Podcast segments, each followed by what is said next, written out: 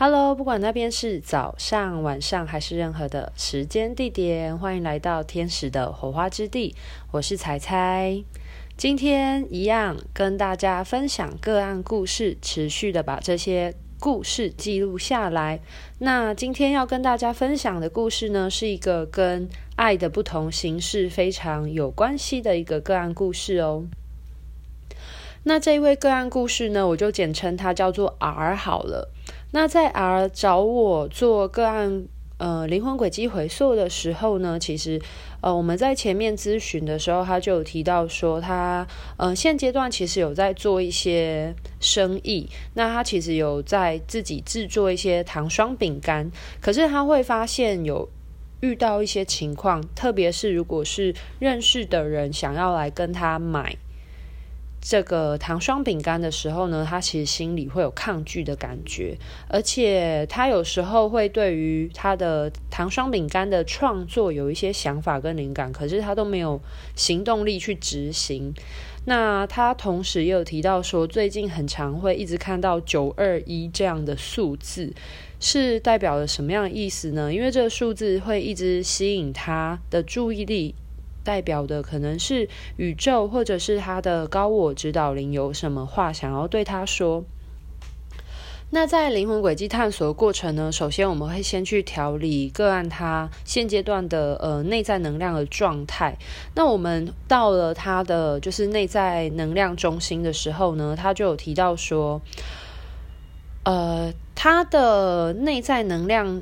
呃，空间呢，其实是一个一望无际的草原，那有着蓝天，而且天气是非常宁静的。我觉得这个个案呢，他其实在来跟我做个案疗愈之前，其实他有听我的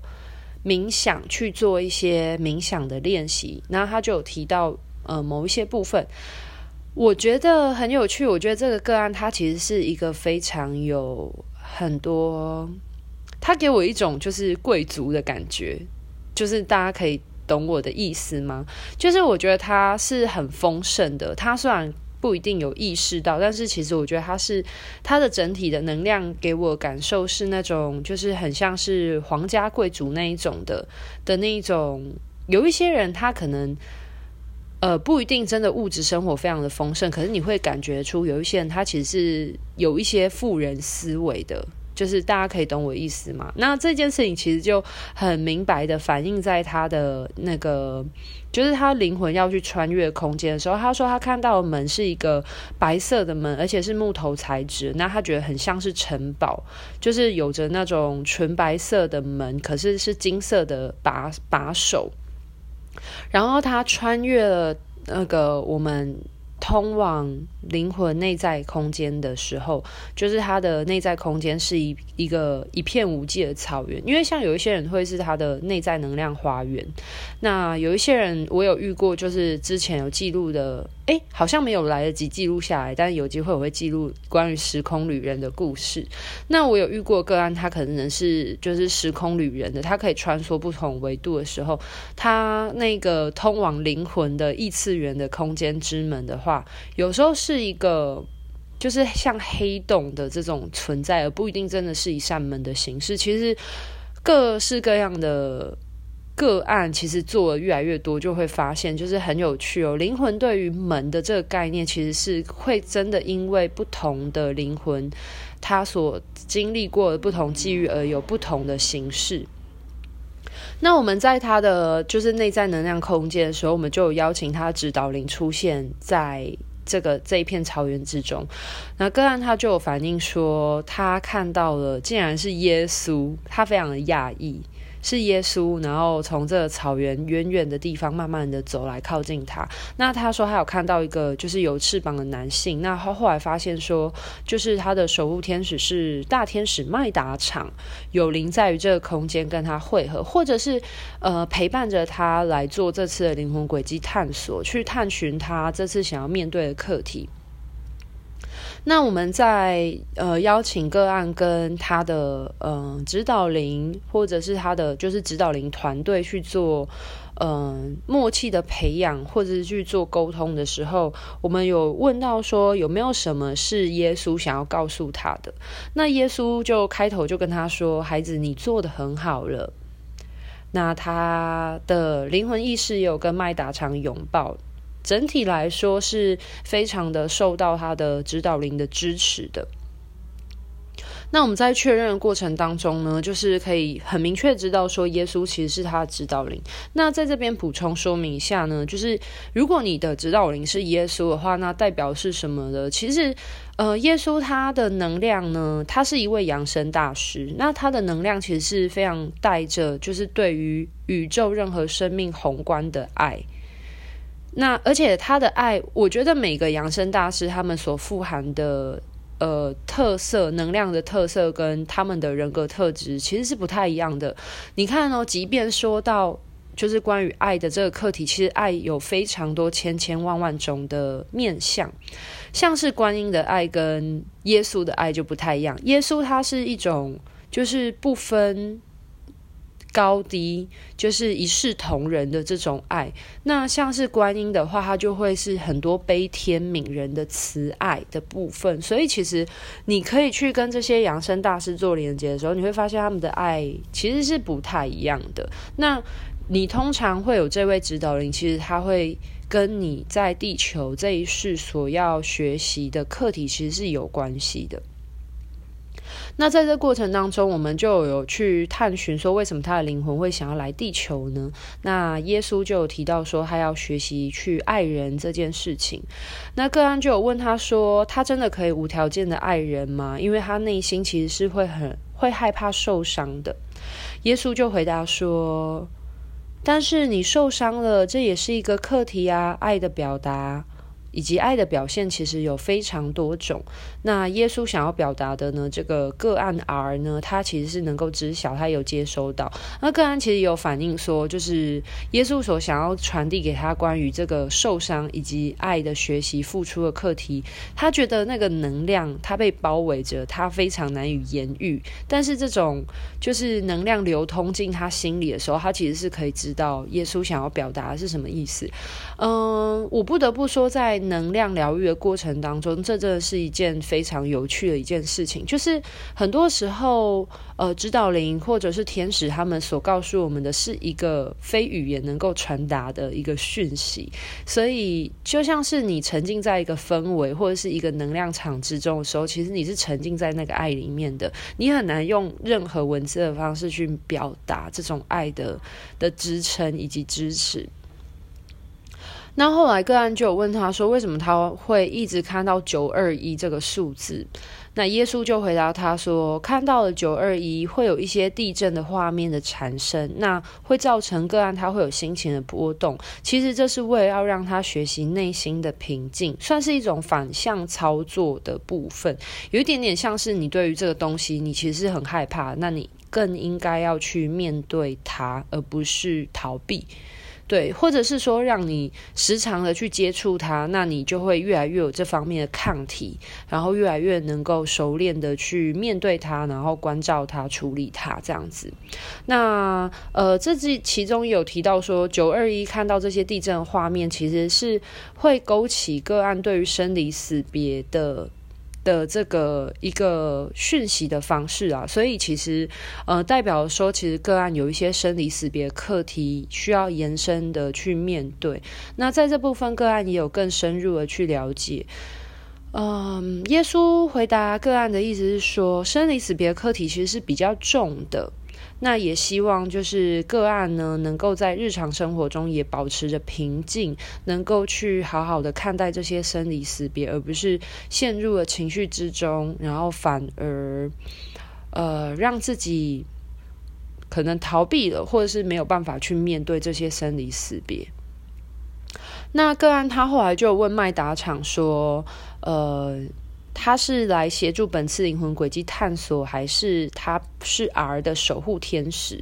那我们在询问就是麦达场协助的时候呢，个案他就收到一个果决的讯息，那他就希望个案说，他来他这次前来到他的内在空间，其实是希望个案为他补充这些，就是更有自信、更有果决力的的这个这个能量的补充。其实他是有回应到，呃，个案最近在面对的课题。那我们就有邀请麦达场跟耶稣带领着个案的灵魂意识前往，就是为什么他最近会很容易有拖延病啊？就是他有一些灵感的想法，但是他都没有去执行的原因。那我们就回到这个源头去探索原因。个案就反映到说，他看到一个人在打井水。那他一直在重复这个动作，可是他看起来非常愤怒的在打水。那我们试着把这个画面再往前推一点，了解说，诶，发生了什么事情？为什么这个人他在打水，可是他却好像是很生气的，然后一直打，一直打。明明打一桶两桶就够了，可是他却一直重复的这样的动作。那当我们把时空往前再更推的时候呢，呃，个案就反映说，他看到了说，为什么他会打水，是因为他被家人要求去做这件事情，可是家人要求他的时候的态度也没有很好，明明打一桶水就够了，他却一直打。其实他有一点点在把情绪发泄在这个这个井跟这个打水的动作上面。那当我们更深入的去了解，就是这个打水的小男孩，他发生了什么事呢？那我们就发现说，原来他想要在那边消耗一些时间，但是他不知道怎么去抒发他的情绪，他不喜欢被别人用这种很不尊重以及粗鲁的方式对待。那我们就询问他指导灵耶稣有没有什么是我们现阶段可以去协助，呃，这个小男孩的。那后来呢，就是耶稣就给予了一些能量，然后帮助这个小男孩跟他的家人和解。那当他跟家人表达他的情绪跟想法还有状态之后呢，呃，跟家人之间和解说开来了，然后有彼此拥抱。那我们就回溯到他之前经历到的这个事情，我们用一个更高维度的角度来看待的时候，我们就询问耶稣说：为什么会让嗯个案经历这样子的事情？是为了让他的灵魂学习或获得什么样的体验呢？那耶稣就回答他说：“其实就是个案，他现在也是用这样的方式在对待他的小孩。那其实这也是在提醒着个案说，他的小孩子其实也会希望用一个比较好的口气。”对待他们，以及请求他们做事情，那其实我觉得这是一个很好的机会去换位思考。我们很多时候其实我们会有不喜欢别人对待我们的方式，那我们是不是也能够反求诸己，用，嗯、就是你可以知道自己不喜欢这么被对待，那我们也不要用这种不好的方式去对待别人。所以就是这件事情，让他经历这样的事情，是为了要让他有同理心，能够有换位思考的学习。那我们当然有更深入的询问，呃，大天使麦达场以及耶稣说，那呃，他看到这个画面呢，他回溯到前世的这个经验，跟他拖延、没有决心和行动力有什么关联吗？那个案就有提到说，他感受到这个小男孩是非常有自己想法的，他不喜欢被叫来叫去，他有自己的原则，他也不喜欢做事情的时候被打断。那在那一世呢，这个小男孩他的个性其实就是想做就做，不想被时间捆绑住，然后他也不喜欢有期限的限制，所以这个小孩子就卡在一个状态，就是他打水是一个生存的必要。可是他又会卡在行动跟民生需求之间，所代表其实是说反映在个案他现阶段的状态。嗯，不知道大家有没有那个经验呢？就是我们有时候会觉得，呃，你有你自己的。呃，行程或是你的 schedule 要跑，可是呢，你可能接了某一件事情，它其实会中断你。有一些人其实是不喜欢那种被中断的感觉，但是你必须，我们人必须要有生存啊，所以呃，你当你有自己的计划在推行的时候，可是如果你有一些生存，譬如说你是接个案的人或接 case 的人，那你必须要赚钱的时候，你接这个 case，有可能他就会打断你的一些目标的前进。所以其实个案它就是反映出了这件事情。那呃，个案他收到的一个回应是说，其实规定一个时间做一件事情，用比较玩乐的心态，像是打水是每天必须的，那不如就自己规定一个固定的时间。正如他很喜欢做饼干，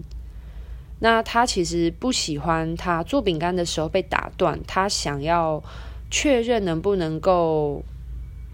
好好的去制作这些糖霜饼干不会被打断的时候，他才会想要创作。所以，呃，这件事情就让个案呢可以理解说，为什么他心里会有这个抗拒的感觉，就是他常常有灵感，可是他并没有办法马上去执行，是因为他的潜意识非常深处的地方，他的灵魂其实是喜欢就是一气呵成的。可是，如果他现在有灵感，可是他觉得他现在做这件事情是会被打断，那他就不想要马上去执行。他想要确保他能够有一个完整的时段，能够好好的、非常投入的去进行这件事情的时候，他才会做。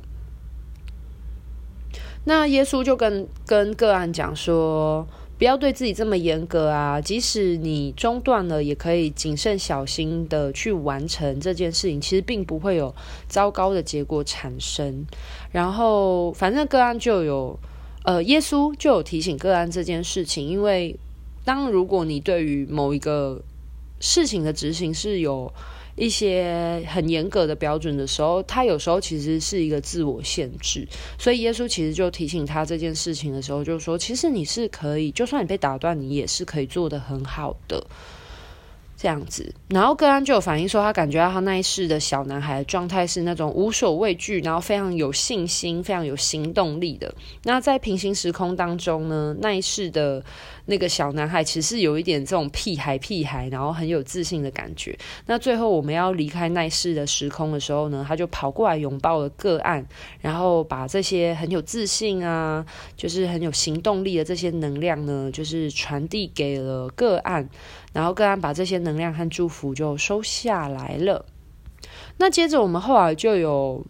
呃处理到说，个案有提到说，他卖糖霜饼干给认识的人会有一些抗拒的状态。那为什么会这样呢？请耶稣跟麦达场带着个案的意识回到源头去了解曾经发生了什么事情，让他会对于呃卖糖霜饼干给认识人有所抗拒。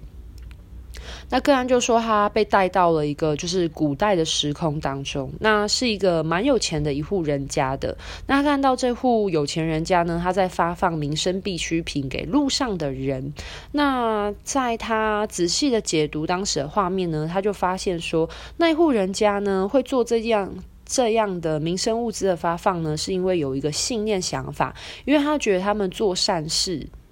那他们的家里其实是有一个生。重病的家人，那如果透过这种做善事的方式呢，是不是可以把这些善的能量啊回向给那个生病的人？是否就能帮助他舒服一点点？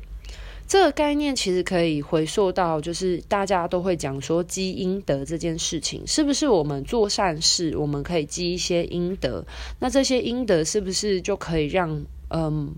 生病的人，就是他可能逃过？这个厄运的概念是一样的。那为什么会看到这样子的画面呢？因为个案就是那一户人家的主人公。对，所以呢，就是我们在这个画面之中呢，发现了个案他是他的角色是什么。那我们在这个画面之中继续看下去的时候，我们就有发现说，有部分的人收到那些民生物资，可是他看见了有一些人有一些维持。为什么会有维持呢？是因为这些部分的民生物资是有瑕疵的，譬如像是说，可能他们发放的米里面有一些是比较不那么好的米，就有一些人跑回来争论。那他争论的过程当中，他感觉到主人公心里其实是不太舒服的，但是他又带着很懊悔的情绪，很自责，觉得自己为什么没有把民生必需品把关好。可是他同时心里也会有一些很难过的情绪啊，因为毕竟这是一个无偿的行动。然后看到那些人就是拿了这些物资，他却反过来去。控诉他们说这些物资不好，或者是呃，可能他们拿到不好的米啊，然后呃，会有这些嗯、好像不太敢念的这些反应。然后刚刚就有说到说，他看到他回到那个时空，看到这些人的这个画面，这个嘴脸其实是蛮可怕的。那我们就问了耶稣说，为什么会发生这样的事情呢？那耶稣其实就有提到讲说，就是主人公他没有亲力亲为啊，他不够小心，但是他的善心其实是真心的，他是真心的希望，就是自己是一个很很富裕、很很宽裕的人，那他也希望可以把这些物资都分享出去。对，那。我们就有更深入的问到，他说做善的事情要去监督把关他的执行吗？是为了要让个案学习到这件事情吗？那耶稣就回答他说，可以再更谨慎小心一点，特别是食品的东西。那如果你就是呃，他会。个案会担心说，他卖东西给他身边熟悉的人的原因，是因为这些累世的情绪的担忧的累积。那唯一的方式呢，就是要确保说这些东西是好的。对，所以我们就有更深入的去理解说，那该怎么处理跟面对这样的食安的问题呢？那有收到一个讯息是说，呃，建议个案他可以更小心谨慎，用高规格的方式处理，像是有没有什么方式能够获得一些食品标章认证啊，以一个官方的规格来处理这件事情，其实也会比较放下个案他的担忧。那我们这个答案，呃，这个灵魂轨迹探索答案其实就就是获得的差不多了。可是我们当然也有回到他那一世的课题去处理他那一世，嗯、究竟发生了什么事情是个案可以理解的。所以呢，个案他就更深刻的去理解他主人公的那一世呢，有没有什么建议要提供给他的？那。个案他反映说，他感觉到主人公的心思其实是放在那个生病的家人，而特别吩咐他的就是仆人们去做这件事情，希望可以借由这种善心去祝福生病的家人。但是他同时心里又感受到一个很矛盾的事，就是你做善事，但是如果你是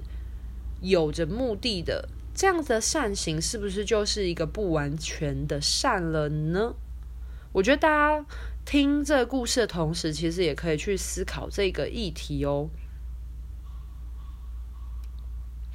那在这个过程当中呢，我们就发现到了说，其实啊，个案呢，他在那一世的主人公的状态，他非常的爱他那个生病的家人，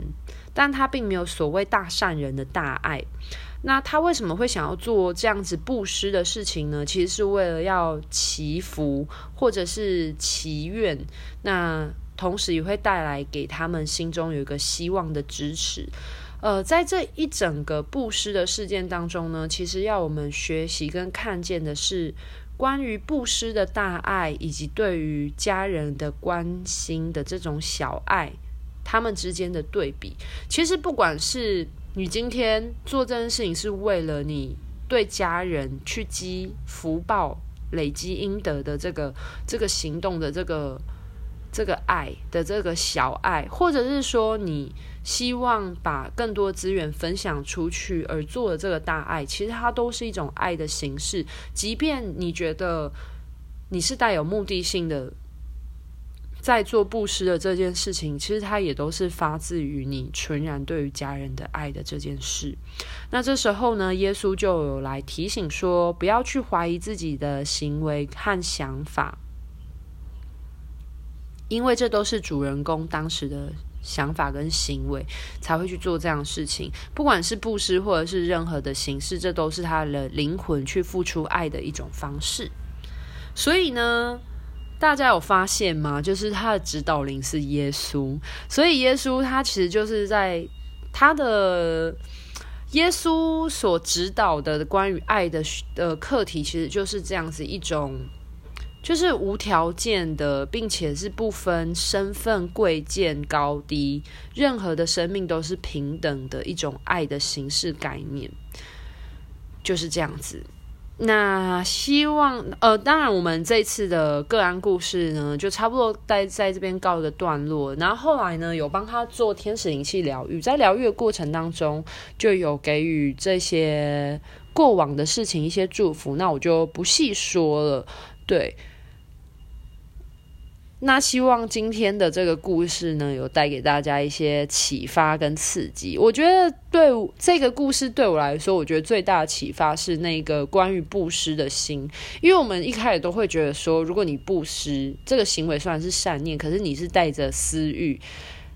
就是你其实是为了可能帮家里的人积阴德啊，就觉得说，哎，那是不是不那么纯粹？那他是不是就不会真的是一个善的事情，或者他真的累积不到福报？可是其实你想想看，你今天做这件善事，其实你也是出自于一个爱，你那是因为你爱你的家人，你希望可以为他做些什么，但是因为他就是真的生重病，你可以做的你都做了，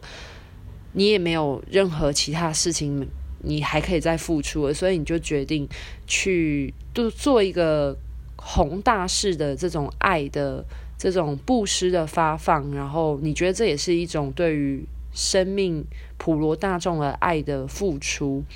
而这个大爱的付出，其实是你为了关心你的家人而做的这个小爱的付出，所以其实不管是布施，或者是对于家人关爱，其实它都是一种爱的表现。我觉得它是一个很